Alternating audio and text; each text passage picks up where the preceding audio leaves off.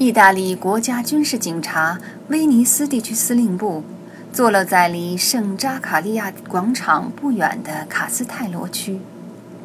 十一点整，切萨雷·法拉利将军准时从司令部大楼里走出来。他没穿那件缀满荣誉勋章和徽章的蓝色制服，而是穿了一件职业西装。他一只手紧紧握住一只。不锈钢公文箱的提手，失去两指的另一只手，则插在裁剪入时的大衣口袋里。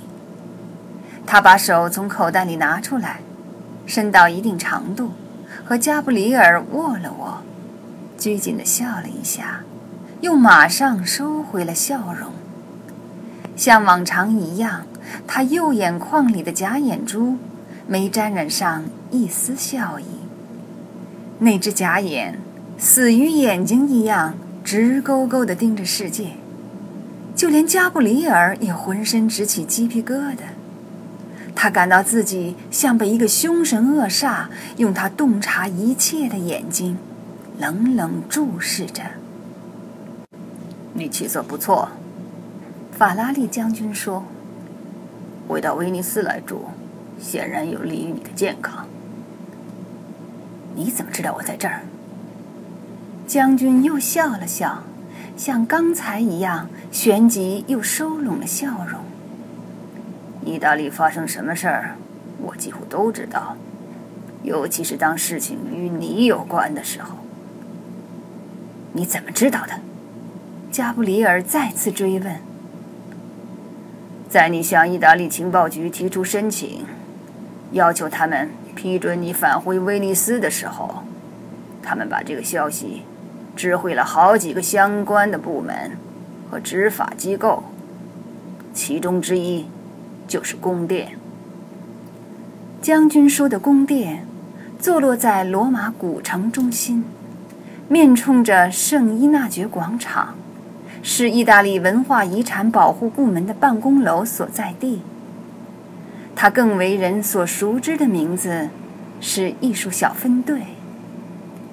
法拉利将军是该部门的主任，而且，加布里尔想，有件事他确实说对了，在意大利，几乎没有什么事能瞒得过这位将军。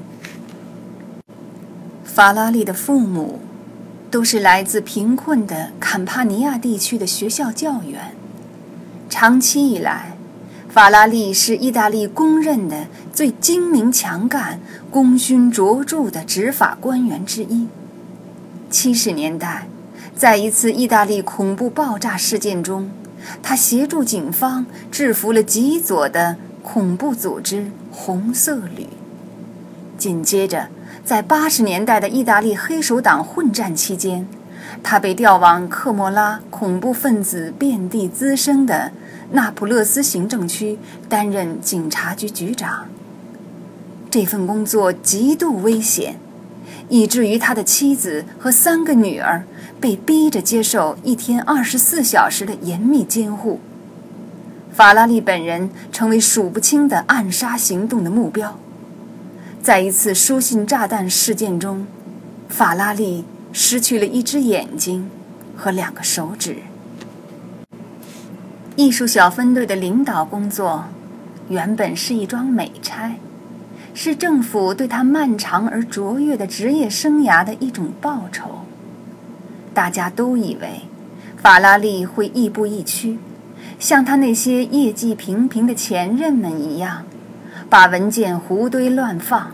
每天花很长时间享受意大利午餐，然后再时不时地找到一两幅在意大利丢失的博物馆陈列级别的绘画。可实际上，法拉利立即开始着手让小分队实现现代化。这个部门曾一度卓有效力，而后却放任自己逐步老化，被人忽略，不断萎缩。才来没几天，他就裁掉了部门内一半的雇员，转而迅速雇佣了一批有闯劲儿、真正懂得艺术的年轻探员来填补空缺。他给他们下达的命令很简单：对那些偶尔参与盗画营生的街头小混混，他不感兴趣。他要钓大鱼，要抓住那些把偷来的画带到交易市场上贩卖的犯罪头子。没过多久，法拉利的新策略初见成效，十多个重要的盗画贼锒铛入狱，而艺术品失窃案的统计数字尽管依然很高，却已经出现了明显的好转。那么，是什么让你不得不来趟威尼斯的呢？加布里尔边问边领着将军在圣扎卡利亚广场上的临时池塘之间迂回穿行。北边出了点事儿，需要我处理。具体说，是科摩湖那边。有什么东西失窃了吗？不，将军回答。有人被谋杀了。从什么时候起？艺术小分队处理起死尸来了。当死者和艺术界有关联的时候，加布里尔停下脚步，转向法拉利将军：“你还是没有回答我的问题。”他说：“你为什么来威尼斯？”我来这儿当然是因为你。一具科摩湖畔的死尸。跟我有什么相干？那个发现死尸的人与你相干。将军又在微笑，只有那只假眼木然地盯着不远的地方。那只眼属于一个无所不知、无所不晓的人。加布里尔想，属于一个不肯接受对方说不的人。他们从面冲广场的门洞里进入教堂，走到贝里尼创作的举世闻名的圣扎卡利亚圣坛画挂着的地方。一个旅游团站在画前，集体倾听一个导游高声讲解对这幅画开展的最近一次修复工作。导游不知道。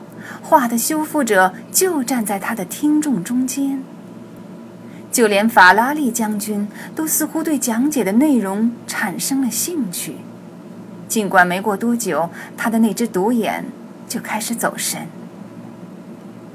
贝里尼的圣坛画是圣扎卡利亚教堂至高无上的收藏品，但是教堂也保存着其他声名显赫的画作。其中包括丁托列托、大帕尔马和范戴克的作品。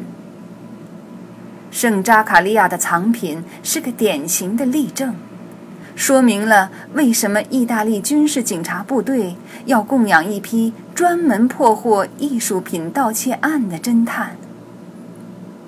意大利这个国度有幸拥有两件储量丰富的国宝——艺术文物。